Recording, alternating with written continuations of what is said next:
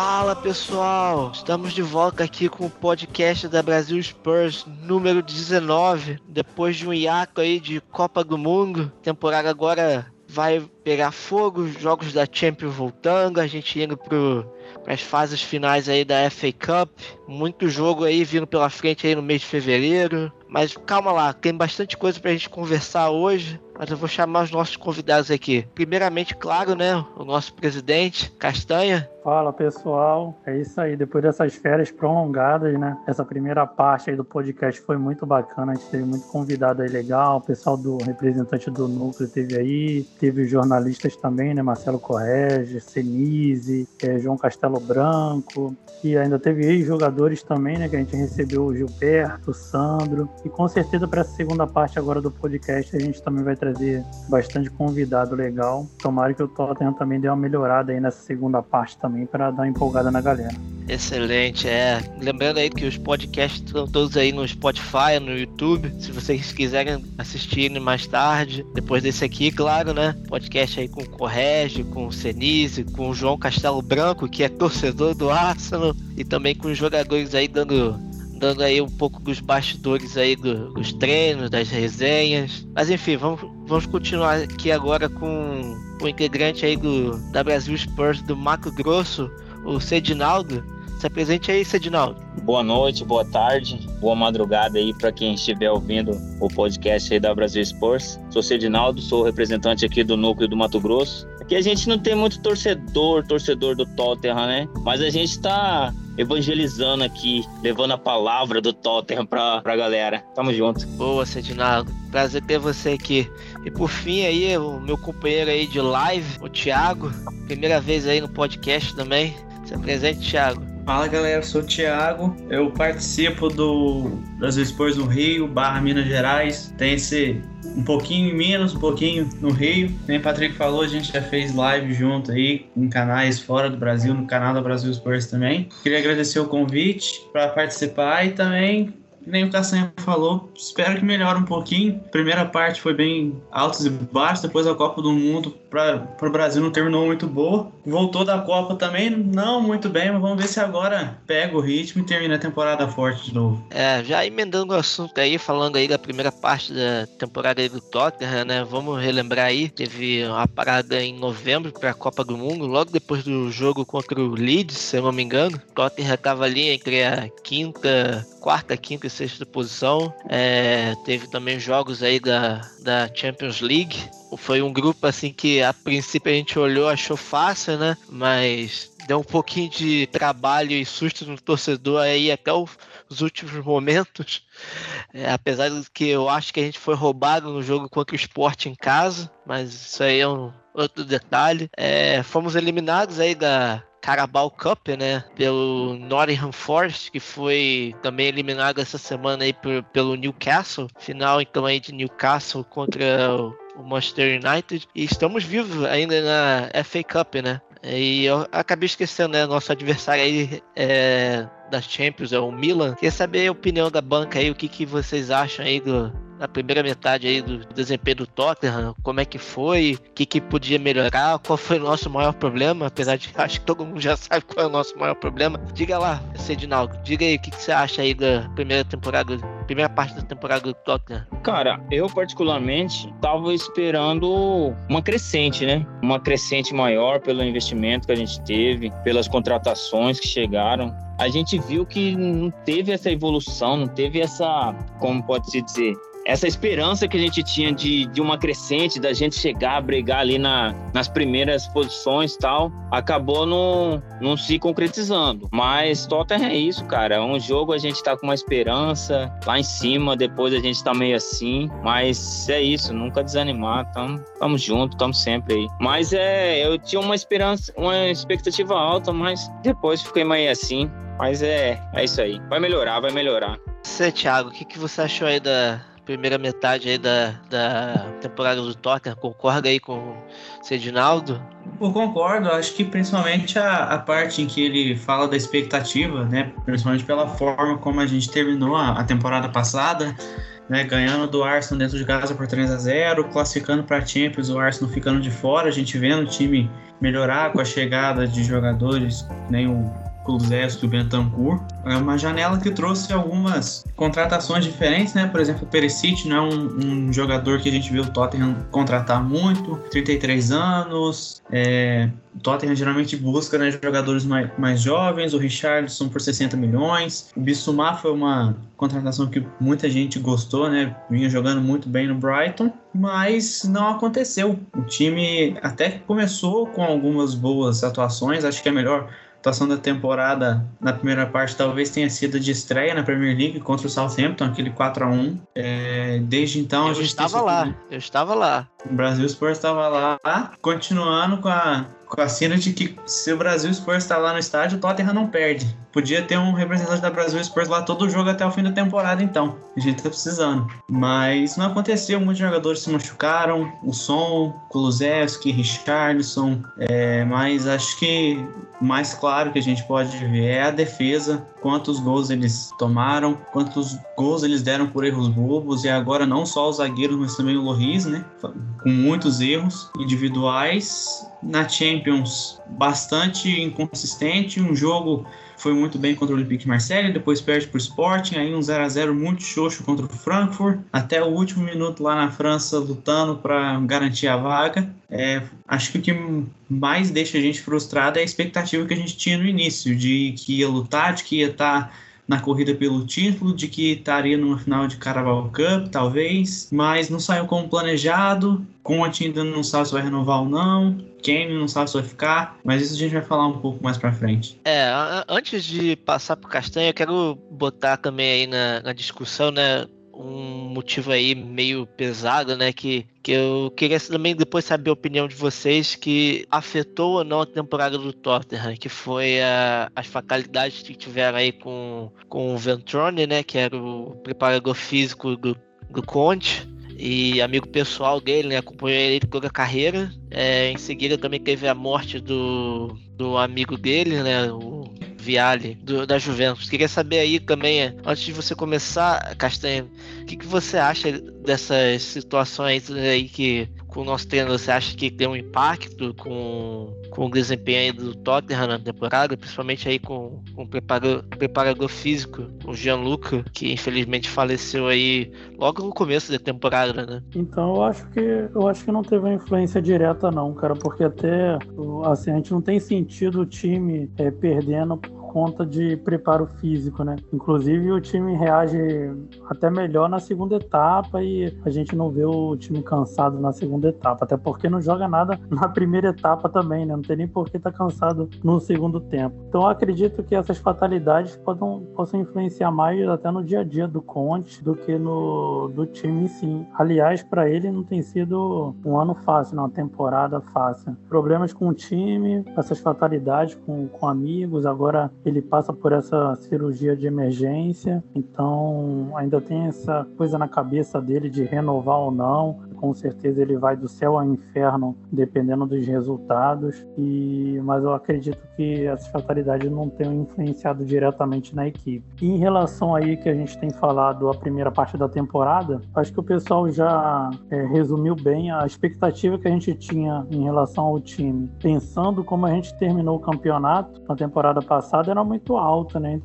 Ainda conseguimos reforçar bem a equipe, então a gente esperava ali o Tottenham é, principalmente com desempenho melhor em campo. Eu acho que se a gente for botar até na balança, a gente está aqui na quinta colocação da Premier, estamos no bolo ali para entrar para Champions. Se a gente for pensar no, no, desempenho que a gente teve até hoje, se imagina o Tottenham tá até mais abaixo da tabela. Você viu o Chelsea lá na décima colocação com 29 pontos e o Tottenham capengando está ainda em quinto colocado na luta ali ainda direta pela Champions. Na Champions League a gente também conseguiu nosso objetivo, que era se classificar classificar, né, e se classificamos ainda em primeiro, então assim, apesar das dificuldades, o objetivo foi concluído. Fomos eliminados da Carabao, que não é uma coisa tão ruim. É ruim pensando que a gente precisa de um título, né? E seria a forma mais fácil de a gente conseguir isso. Por outro lado, é uma competição que acaba mais desgastando o elenco e, e atrapalhando as outras competições mais importantes. Então, assim, nosso objetivo até aqui, e com o que a gente tem em mão, com o que o Conte tem em mãos, até que é razoável, porque a gente conseguiu a primeira colocação na Champions e estamos na briga ainda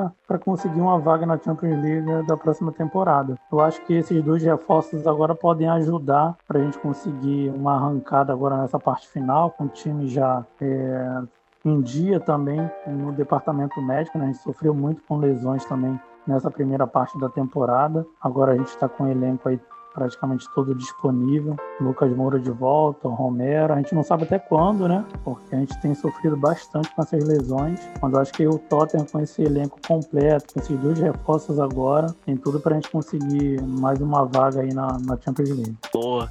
Antes de passar para o assunto de janela, queria falar um pouco mais de, do desempenho do Tottenham, né? Principalmente na Premier League, que eu acho que é onde a gente vê os maiores problemas. É, Vou falar alguns dados aqui. Tottenham hoje ele é o terceiro time com mais gols no campeonato, ou seja, Tottenham tem 40 gols feitos na Premier League em 21 jogos, né? O segundo é o Arsenal, que é o atual líder, com 45 gols e o City com 53, né? Haaland, máquina, né? Entretanto, quando a gente fala de gols concedidos, né? Gols sofridos, né?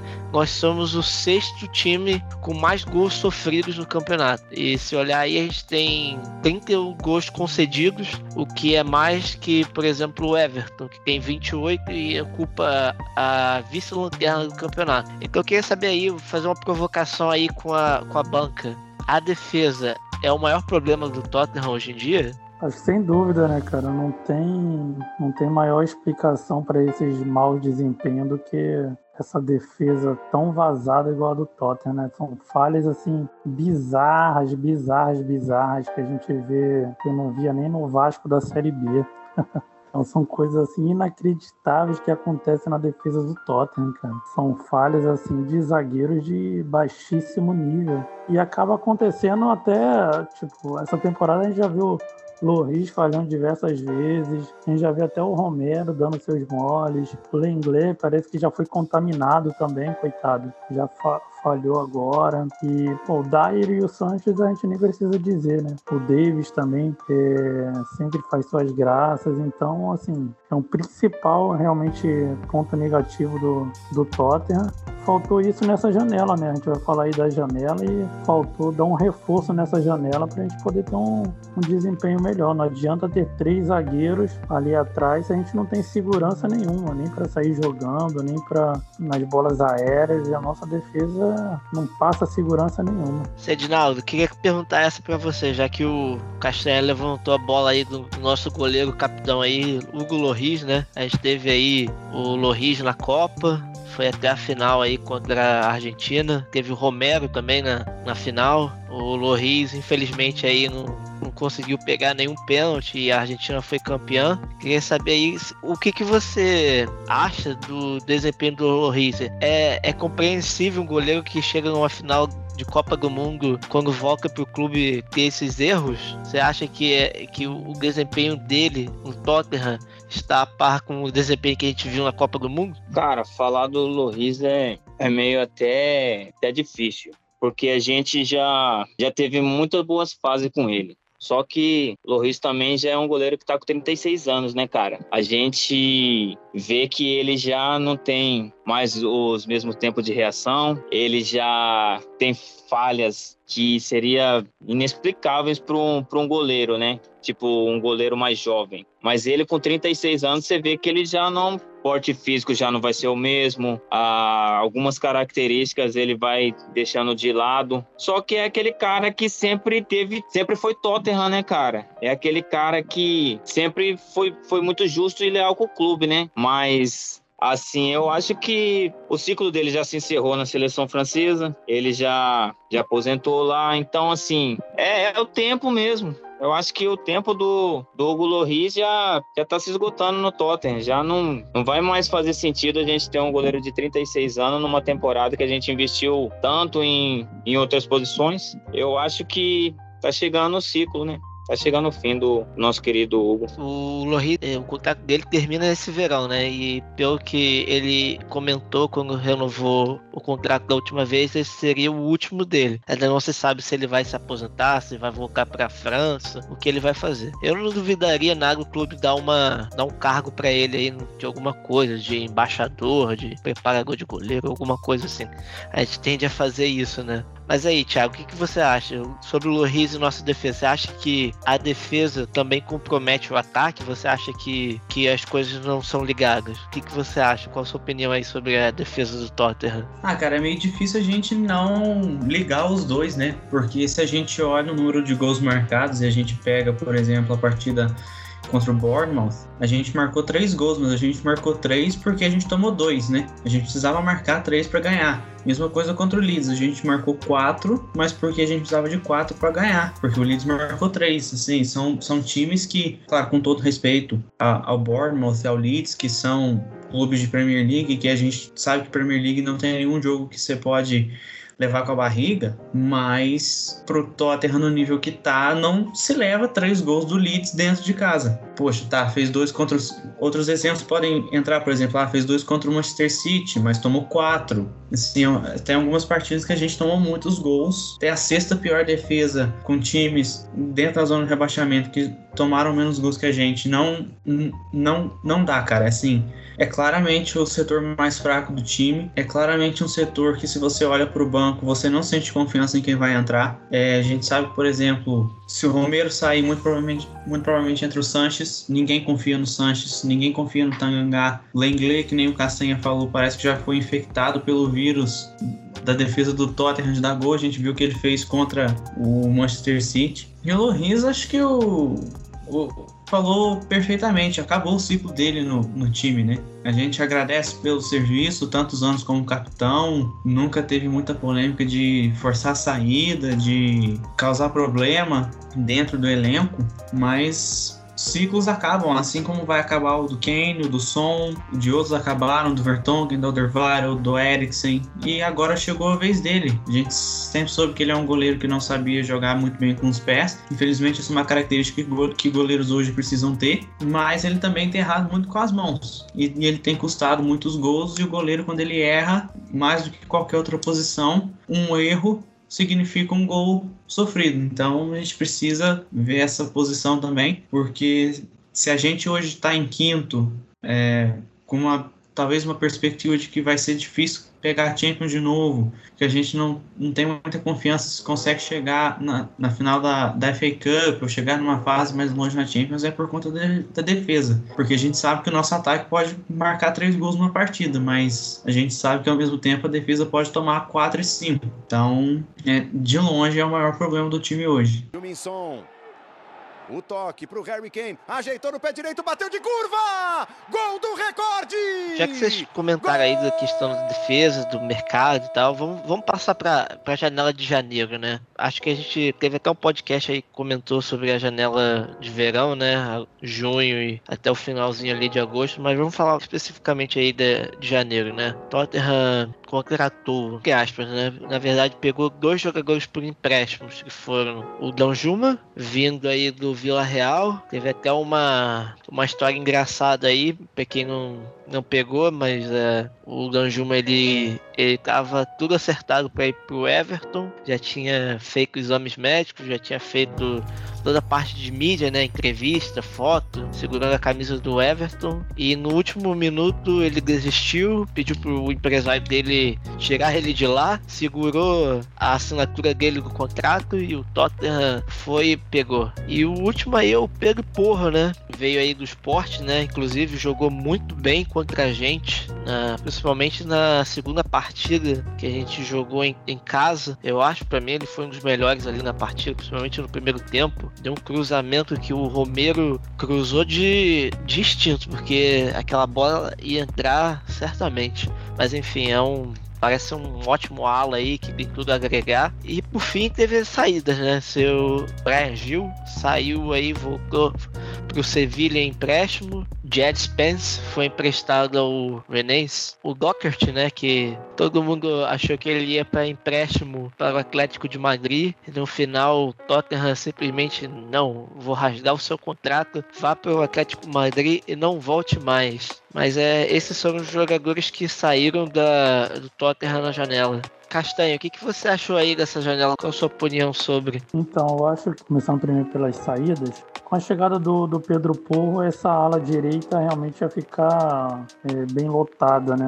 A gente ia ficar com muitas opções e sem utilização. O Spence, de fato, o Conte não foi com a cara do rapaz, a contratação não foi ele que pediu, e isso atrapalhou muito, muito, muito ele. Mesmo com o Emerson e com o Dorrit tendo é, péssimas apresentações, ele acabou não dando tanta oportunidade para o rapaz. O melhor caminho mesmo para ele seria um empréstimo para ver que de repente mais para frente ele possa voltar e mostrar melhor seu futebol. O Dorrit acabou sendo uma surpresa, né? Porque muitos esperavam até pela saída do Royal e até pela forma como ele saiu, né? Ele acabou sendo emprestado, quer dizer, ele iria ser emprestado e o Tottenham acabou incidindo o contrato dele para poder liberar ele para o Atlético de Madrid. Ele também ia ter poucas oportunidades agora com Pedro Porro, já deu para ver que o Conte preferiu mesmo o Emerson Royal, também colocando ele de titular agora nos últimos jogos. E o Brian Gil, cara, eu acho que ele poderia ter continuado na equipe. Quanto mais opções a gente puder ter no elenco, também é bom, né? Principalmente ali na frente, onde a gente tem sofrido bastante com, com lesões. E o Brian Gil tinha feito boas apresentações agora nos últimos jogos, estava ganhando confiança. Eu acho que ele seria uma peça importante para ficar ali no banco de reserva. E para as chegadas, assim, na temporada passada em janeiro a gente também só trouxe duas peças, né? Que foi o Bentancur e o Kulusevski, que praticamente resolveram o problema do time, né? O time se acertou e a gente deu uma alavancada ali e conseguiu buscar essa classificação na, na Champions League. Pode ser que essas duas agora também possa surgir esse, esse efeito, né? Como a gente teve na temporada passada. O problema maior foi não ter contratado mesmo um zagueiro, já que a gente tem tido tantos problemas aí com a, com a defesa, uma defesa tão vazada na Primeira League era uma coisa que a gente precisava urgente de reforço e o clube de fato não tratou como prioridade. A gente não via muitas especulações em cima disso, as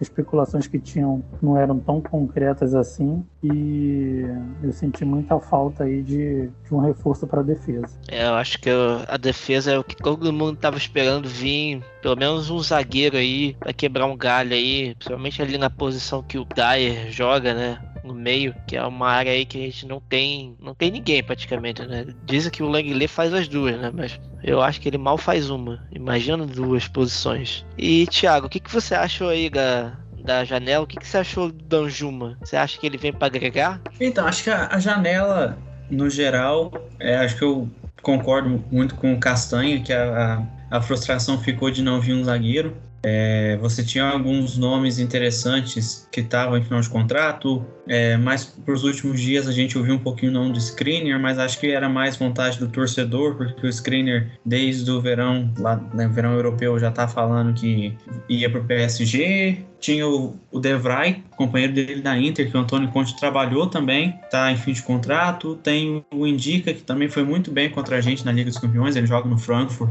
Eu gosto bastante de assistir o futebol alemão e ele é um, um cara alto, forte, rápido, canhoto, que é uma posição que a gente não tem muitas opções no mercado. É, para mim, foi o, o principal ponto, assim, faltou um zagueiro porque era principal posição que a gente precisava reforçar, é o nosso maior problema e nada, sabe? Só, ah, o Tottenham tá conversando com o Encapié do Leverkusen, mas é só pro verão. Tá, beleza, verão a gente precisa, mas e agora? A gente não pode deixar o time na mão até o meio da temporada. Ainda tem muito jogo para acontecer. A gente tem que lembrar que essa, que essa temporada a gente teve uma parada de um mês aí por conta da Copa do Mundo, né? A gente ainda tá passando pela metade da temporada. Sobre o Danjuma, eu não acho que foi uma contratação ruim. O meu maior problema é mais questão de necessidade do que qualidade. Eu acho que ele teve uma temporada muito boa no Villarreal, temporada passada, semifinalista de Champions é, marcou alguns gols, deu bastante perigo sempre que jogou.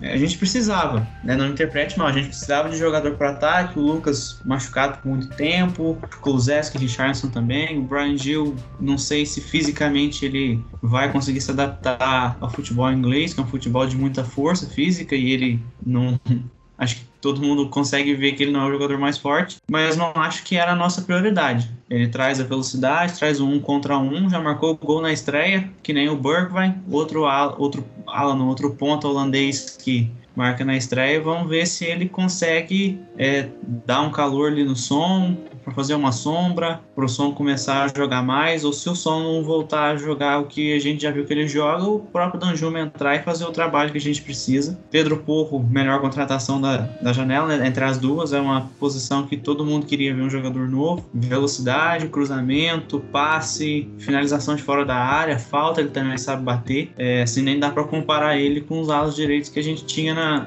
na equipe já. É uma janela que faltou um zagueiro, mas acho que as duas contratações, no geral, não foram ruins. Mas é que precisava de muito mais do que só duas contratações. É, eu concordo com você, Thiago. Precisava de, com certeza, pelo menos mais uma ali para pelo menos a gente ficar numa posição boa aí para o resto da temporada. E você, Cedinal, o que, que você achou aí da janela do Tottenham? O que, que você acha aí do, do nosso novo ala direito aí, Pedro Porro? Você acha que, que ele vem para pegar a posição?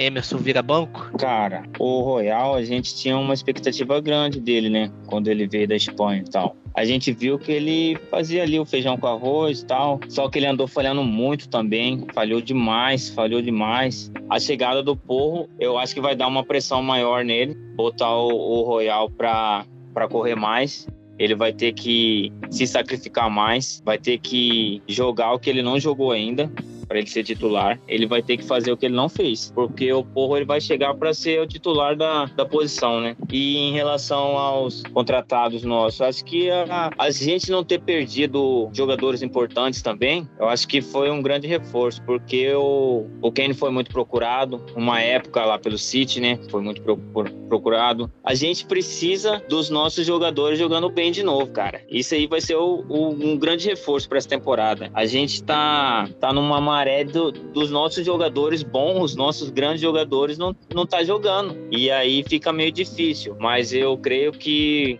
a grande contratação mesmo foi o Pedro Porco. Esse daí ele vem para pegar a camisa e falar não é minha. E o Royal ele vai ter que correr muito, vai ter que suar sangue para pegar a vaga. No mais é, é isso aí mesmo. Uma pergunta para a bancada. Vocês acham que o Pedro Porro ele já joga titular esse mês ou o Conte vai levar o tempo dele para colocar ele no time? Cara, assim, a, o coração fala, coloca ele para ser titular o mais rápido possível. Eu acho que não só pelo, pela qualidade individual dele, de saber cruzar, de conseguir é, fazer uma infiltração ali, caso tenha um espaço, mas a presença dele já ajuda a gente, né? Sabe? O adversário saber que o Perisic na esquerda e o Pedro Porro na direita sabem cruzar, são alas perigosos e que sabem jogar naquela posição, é, já ajuda, porque com Doherty e Emerson eles sabiam que eram dois jogadores lentos, que não tinham um contra um, que não eram bons, bons no cruzamento, então fecha o espaço pro, pro Perisic para não deixar ele cruzar e pode dar um pouco mais de espaço pro Doherty e pro Emerson, porque eles sabiam que eles não iam fazer muita coisa com Pedro Porra é diferente. Ele tem velocidade, ele tem cruzamento, ele tem é, ultrapassagem se precisar, ele sabe marcar gol também, ele é bastante ofensivo. Então traz esse equilíbrio dos dois lados e o time adversário ou vai movimentar em bloco para fechar um pouco mais o espaço do Porro e aí vai dar um pouco mais de espaço para o Perisic também, ou eles vão alargar o,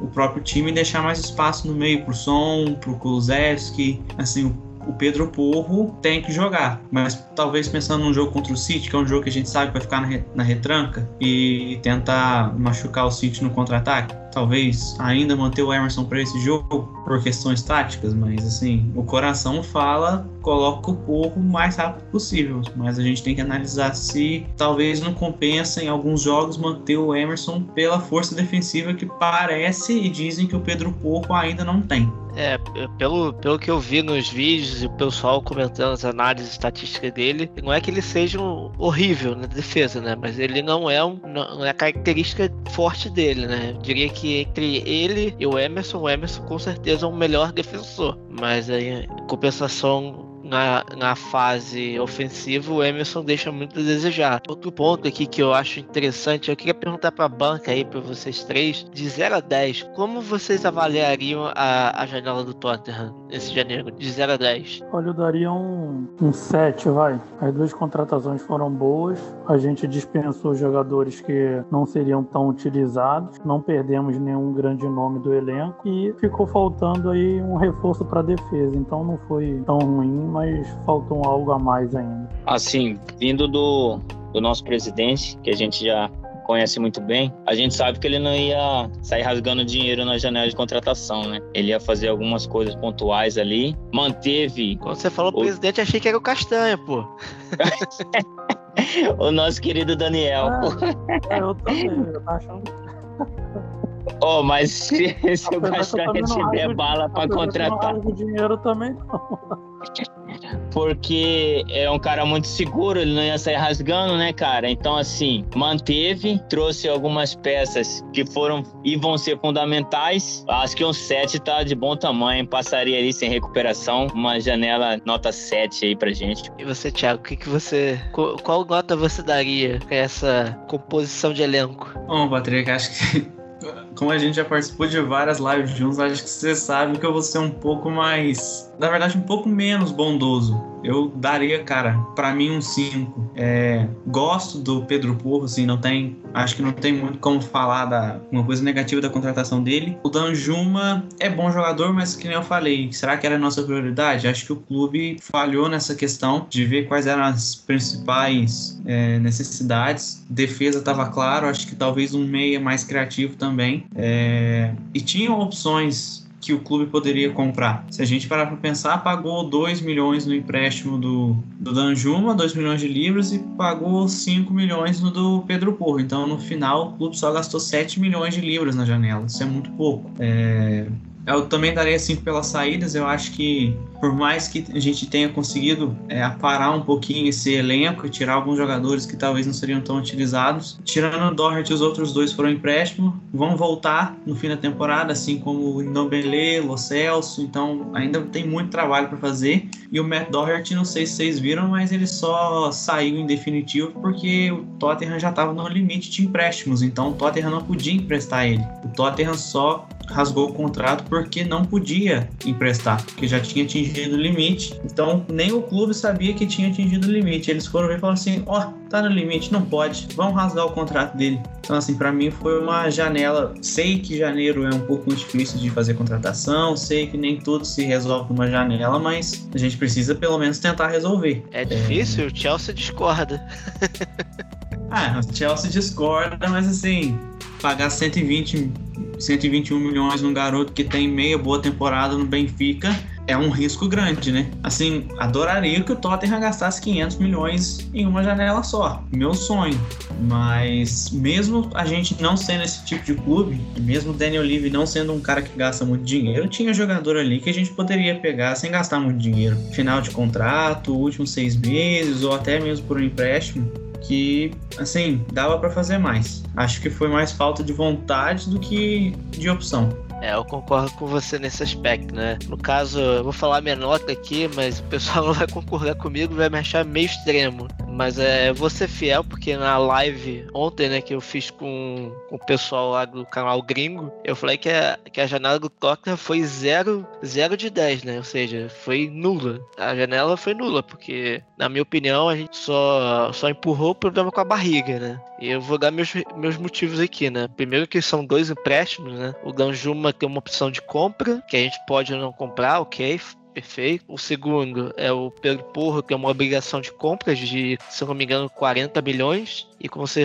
tinha falado anteriormente, a gente só gastou aí a taxa dos dois empréstimos, né? Que foi um total de 7 milhões de libras. Ou seja, o Tottenham gastou menos que o Bournemouth, que, tá na, que é um time que veio da Championship, rebaixado, e, e que tem um estádio que é, sei lá, acho que 10 vezes menor que o nosso. Ou seja, renda ridícula comparado com a nossa.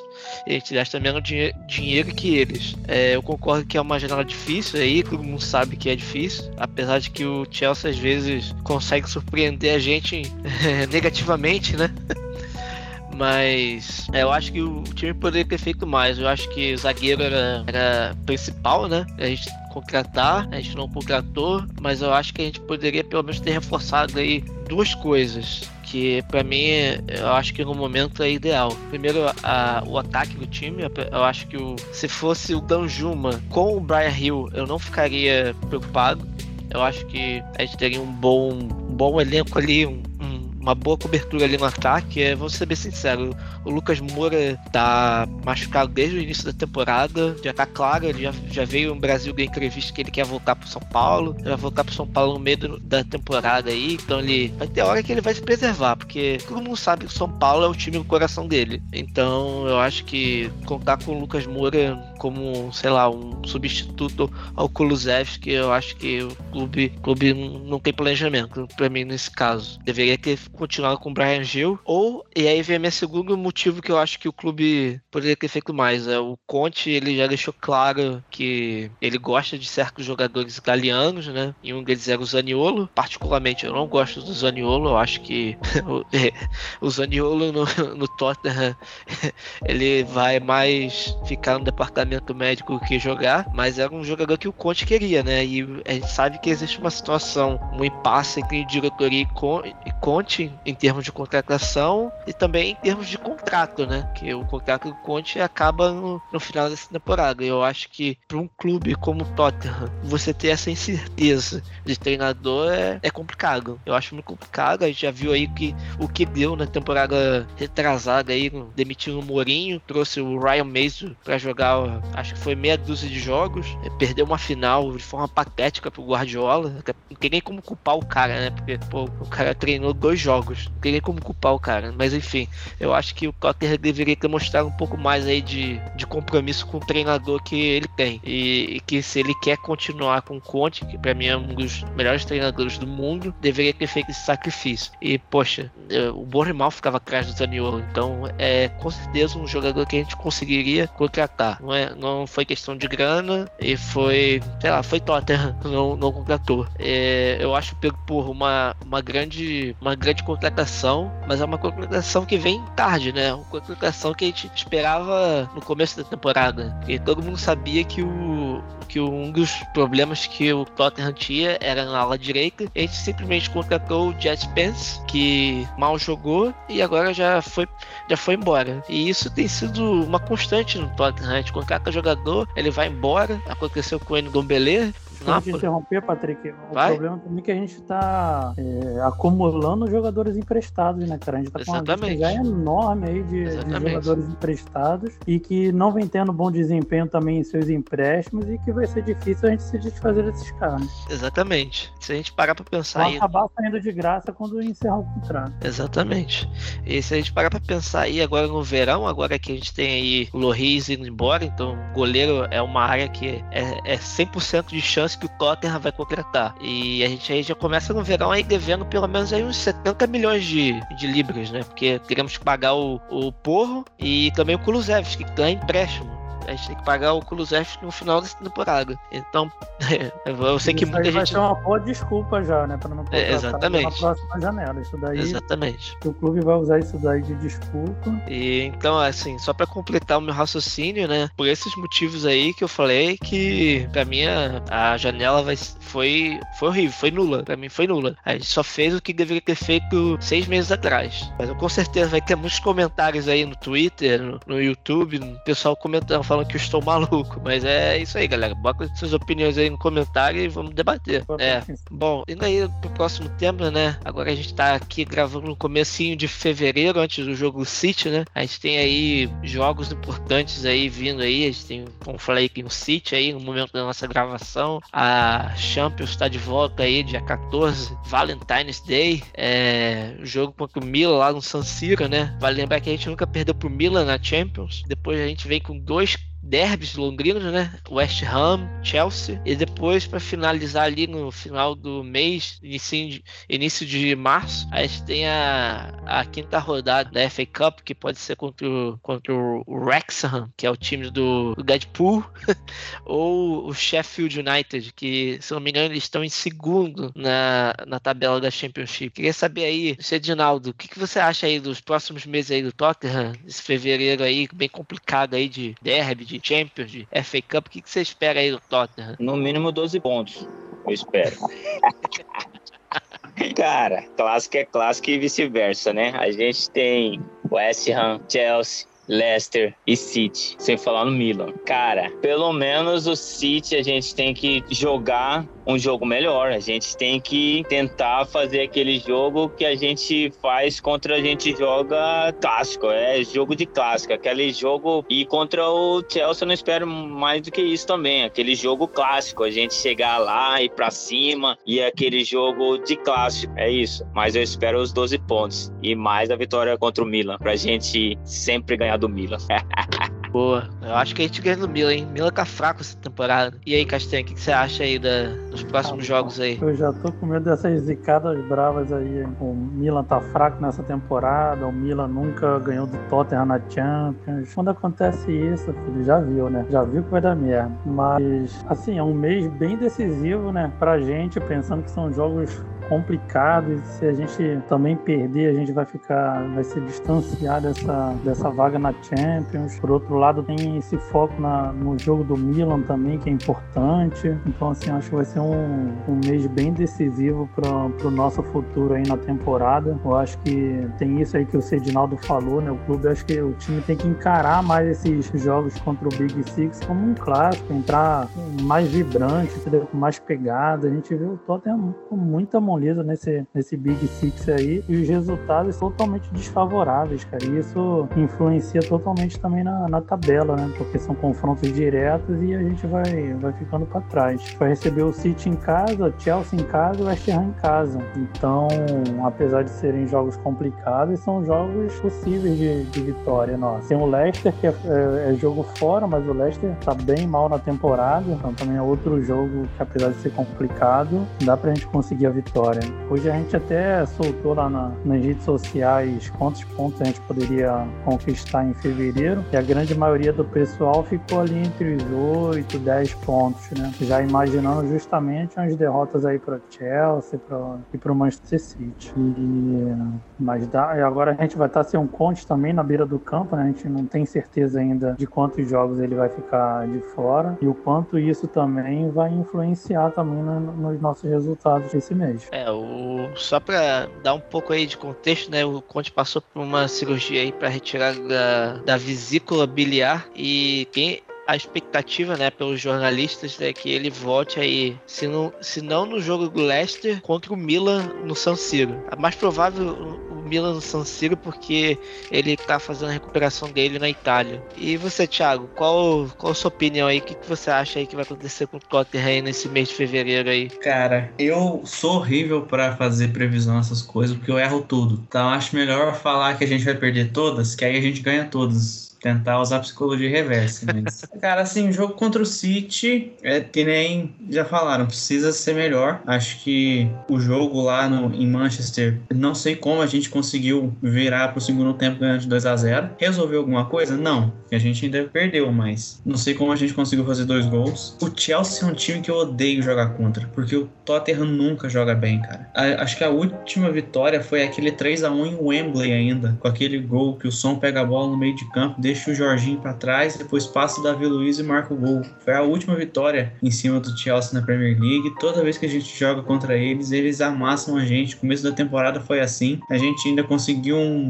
um empate no fim, mas, cara, eu odeio o jogo contra o Chelsea. Não consigo gostar, mas é um time que também não tá num momento muito bom. A gente tem que ver como que eles vão fazer com essas milhares de novas contratações. Enzo Fernandes, Modric, é, Andrei Santos, Fofana, uh, esse monte de gente, esse bem bolado que eles fizeram. Pior que esqueceu de uns 10 ainda. Melhor a gente é. enfrentar eles agora, né? Porque eles ainda vão precisar de tempo para se ajustar. Agora a gente vai pegar eles no final do mês, né? E até lá o time deles já vai estar tá voando e aí já viu. Tem muito disso daí que você falou também, que a gente contra o Chelsea, nada dá certo. Né? É, e tipo assim, no começo da temporada, acho que um dos times que chegou com maior quantidade de dúvidas sobre foi o Chelsea, né? O, o Tuchel soltando umas indiretas, falando, poxa, todo mundo fala que a gente tem os mesmos problemas da temporada passada, mas o que, que eu posso fazer? A gente tem os mesmos jogadores, aí gastaram dinheiro, o time tentando fazer uma coisa diferente, e aí chegou contra o Tottenham, amassaram a gente do início ao fim. É, teve aquele lance do Romero, que acho que todo mundo aqui, mesmo sendo torcedor do Tottenham, concorda que talvez ele deveria ter sido expulso. Foi legal que ele não foi expulso? Foi muito legal, mas Assim, foi um lance de sorte. O Milan, acho que o Patrick né, vai saber mais do, no Twitter que tem o, o Dr. Tottenham, que todo mundo sempre fala, né? Que os caras estão mal, mas o Tottenham para reviver morto é uma maravilha. Então, eu tenho um pouco de medo. Tenho um pouco de medo. Putz, então a gente pode reviver uns 3, 4 mortos aí nesse mês, né? Vai... Leicester, West Ham, Chelsea, Milan. Cara, a, tudo a vida do torcedor do Tottenham não é fácil. Chelsea, Milan, se vo... que nem sempre falam, se você não acha que se o Tottenham pega o Rex na FA Cup, se você não tem aquela dúvida no fundo da cabeça, e se a gente perder pro Wrexham? Se você não tiver essa dúvida, você não é torcedor do Tottenham. É cara, tem coisas que só acontecem nesse clube, mas se pensar com a lógica, é, dá pra. Acho que o City é o jogo mais difícil. É o único jogo que eu acho que eu falaria assim: não, não dá pra ganhar. Chelsea, se continuar no jeito que tá, dá pra ganhar. West Ham não tá bem. Milan dá pra ganhar, vai ser um jogo muito aberto. Então, acho que diria uns 10 pontos deveria ser o que a gente deveria ser obrigação e uma vitória contra o Milan, ou pelo menos não sair perdendo para decidir em casa. Vamos ver, né? É, eu, eu, acho que no mínimo 6 a gente tem que fazer, né? Que é o, o Leicester e o West Ham, é o mínimo. Aí clássico é clássico, né? Pelo momento atual, a gente deveria pelo menos buscar um resultado contra o Chelsea, que daria 9 pontos e beliscar um, um empate contra o City, dando aí uns 10 pontos, mas eu acho que aí no mínimo 6, né? Eu acho que o que eu tô esperando mais aí nessa, nesse mês aí de fevereiro é o time dar aquele, aquele clique, né? Sabe? Quando, quando o time engrena. E, e é uma coisa que ainda não aconteceu essa temporada. Tipo, uh, eu lembro do ano passado, teve um momento que o time simplesmente começou a jogar pra cacete. Era só goleada. Era, se eu não me engano, foi Newcastle, Leicester, Aston Villa, só goleada. Pá, pá, pá, pá. Mesmo a gente tendo jogado algumas vezes sem a posse de bola, era goleada, o time normal, tranquilo. E a gente teve também um jogo contra o United, que a gente acabou perdendo. Acho que foi a última grande atuação do Ronaldo antes de ir para a Arábia, que meteu um hat-trick contra a gente, mas a gente jogou bem, a gente saiu atrás, foi buscou resultado e o Ronaldo achou um gol no final de cabeça, mas pô, o time jogou bem, o, o até o Conte falou assim, que ah, nossa, jogamos bem e perdemos. E eu acho que Pô, aquele jogo contra o Liverpool, né, cara? O que, que foi Pô, aquilo, também, nossa, né? Isso, gente... eu não acho a vontade que o time tava naquele jogo jogo, cara, foi inacreditável. Foi bizarro. Eu acho que tá faltando muito nessa temporada também, um pouco mais de, de dedicação e empenho, empenho no suar mais a camisa mesmo, ter um pouco mais de raça. Pô, a, eu, eu, lembro do Liverpool amassando a gente, pressionando e os caras se jogando na bola, indo com tudo mesmo, e carrinho, e pontapé, e vamos, e chutando, e vamos embora. E caramba, mano, uma raça inacreditável naquele jogo. Então, uma é, pena a gente não ter conseguido ter ganho aquele jogo. Eu tô achando que falta isso aí, falta o time ter essa raça, ter esse, esse clique aí de, pô, é, é, assim que joga e tal. Porque, cara, quando tem esse clique aí, pelo menos pelo que eu vejo aí dos times do Conte, né? Inter de Milão, até o próprio Chelsea dele, uma, certa parte, né? Quando o time engrena, meu irmão, é goleada. É, e, e, parece que o jogo é fácil, né? Porque o cara, é, pelo jeito que o Conte joga, né? Que atrai a marcação é, para uns lados do campo, aí você sai em velocidade. Pô, eu acho que falta isso pro time aí, pra gente ter um segundo metade temporada melhor que a primeira, né? E eu acho que um ponto que a gente tem que lembrar é que a maioria dos times, a maioria não, é, a maioria, a maioria dos times na nossa volta tem jogos a menos, né? O Brighton tem dois a menos, os times na nossa frente tem um jogo a menos. Então, assim, a gente precisa desses pontos, porque hoje a gente tá três pontos atrás do United, mas se o United ganha o jogo a menos que tem, eles já ficam seis. E aí complica, né? Seis pontos não é muita coisa. Temporada passada a gente tirou a diferença do Arsenal, tirou, mas não é toda temporada que vai conseguir. Exatamente, concordo com você. Kulusevski se posiciona o Bentancur, saiu a bola levantada, Harry Kane! Gol! Bom, estamos chegamos aqui no final do nosso podcast, né? Muito obrigado aí, pessoal, que, que ouviu a gente aí até o momento, né? Muito bom poder participar do podcast, de retomar esse projeto aí que tava, tava de férias, né? Devido aí à Copa do Mundo e algumas circunstâncias pessoais aí dos nossos participantes. Mas é bom voltar, bom conversar. A gente tem aí ideias aí também de ter lives aí pós-jogos, ou uma vez a semana, ou cada 15 dias aí também para conversar sobre outros assuntos aí que envolvem envolve o mundo do Tottenham, não só transferência, não só né, desempenho, mas também o que está acontecendo, que, o, o dia a dia do clube. Fica ligado aí nas nossas redes sociais aí para não perder também o que está vindo. Considerações finais, Sedinaldo, faz aí o seu jabá, né? Você tem uma página aí que você criou há pouco tempo aí do, do núcleo. Faz seu jabá aí, suas considerações finais. Pô, só agradecer a galera da Brasil aí, Diego. Tinha me convidado já anteriormente, mas em relação ao trabalho lá, acabou desalinhando os horários. A gente está aqui, cara, a gente está crescendo aqui no, no, Mato Grosso, aqui em Cuiabá, a gente está recrutando torcedores. É, eu sempre comento e falo. Aí um dos melhores amigos meu é torcedor fanático do Arsenal, cara, e isso me enche o saco. E eu quero juntar muito torcedor do Tottenham para rufar ele e tal, mas zoeira. E a gente quer fazer o nosso encontro, a gente quer arrumar um lugarzinho pra gente assistir os jogos. A gente está aí caminhando aos poucos, está formando uma ideia. A gente gente quer ter mais essa integração de torcedores, né, cara? E isso é importante, isso fortalece demais essa relação da, da Brasil com, com os torcedores também, é importante demais pra gente, cara. Só agradece mesmo, a gente tá com uma página lá no Instagram, Brasil Spurs MT, e aí eu tô começando a movimentar ela, e aí a gente, futuramente, vocês estão convidados para vir aqui também, pô. Assistir um jogo aqui na Arena, tem o Cuiabazão aí na Série A, vier aqui vai ser bem-vindo, vai ser muito bem recebido. E quem sabe a gente se encontra aí em qualquer encontro nacional da Brasil aí. Tamo junto, agradeço demais aí, satisfação mesmo estar tá participando. Um abraço a todos aí, Cois. É nóis. Pô, obrigado, Sedinaldo. Bom aí, pessoal aí, segue a, a página aí do Sedinaldo, arroba Brasil Spurs MT, que aí sabendo aí dos encontros aí no Mato Grosso. Tiago, suas considerações, seu jabá aí. Pô, queria é, agradecer o convite, Patrick, nosso presidente da Castanha, de poder participar. É, Sedinaldo, prazer te conhecer. E eu não sabia que o Tottenham tinha um núcleo do Mato Grosso. É, é legal ver quanto que o Tottenham está crescendo em vários estados do Brasil. É... Jabá eu não tenho muito. Eu tenho meu Twitter, mas é, não, não faço muita cobertura, não trabalho muito com, com cobertura de, né, do Tottenham, assim, de futebol mas participei da última live da Brasil Spurs, estou aqui no podcast, se tiver mais algum, é, gosto sempre de participar. E se Deus quiser, esse time engrena agora para dar um pouquinho de felicidade pra gente, que acho que a gente merece. Tá, tá difícil. Todo ano é, é um soco atrás do outro, é técnico sai seis dias antes de final, é é Covid, é astro do time que pede para sair, tá difícil. Vamos ver se dá uma felicidade pra gente aí, uma FA Cup.